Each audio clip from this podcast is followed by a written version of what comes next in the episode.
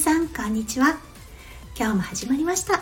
オーストラリアから毎日お届け。数秒前より元気になれるラジオです。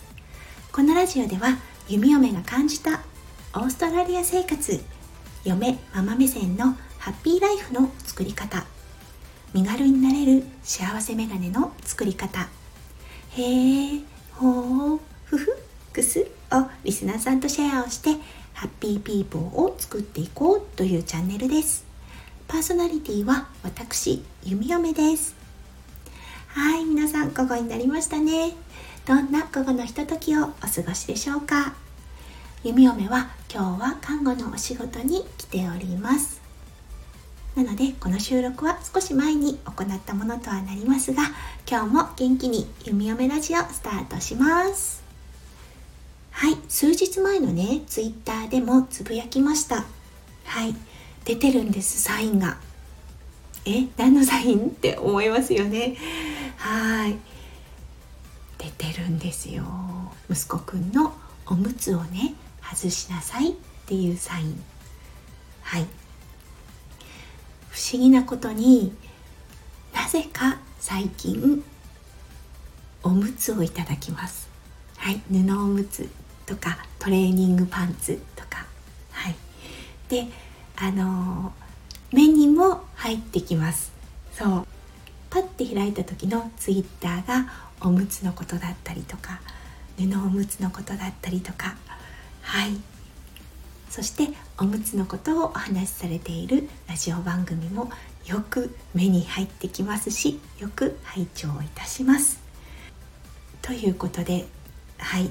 あのとてもねこう感じます、うん、そろそろスタートした方がいいのかなっていうことに。ということで息子くん11月27日に26ヶ月になりました。2歳とちょっとです。はい。そろそろ始めていこうと思っています。でやはりね何か新しいことを始める時って弓を目あの弦を担ぐタイプなんですね。はい調べました。吉日カレンダーで。で12月4日が一粒万倍日プラス大安が重なる日だそうです。なのでこの日を目安にスタートしようと思っています。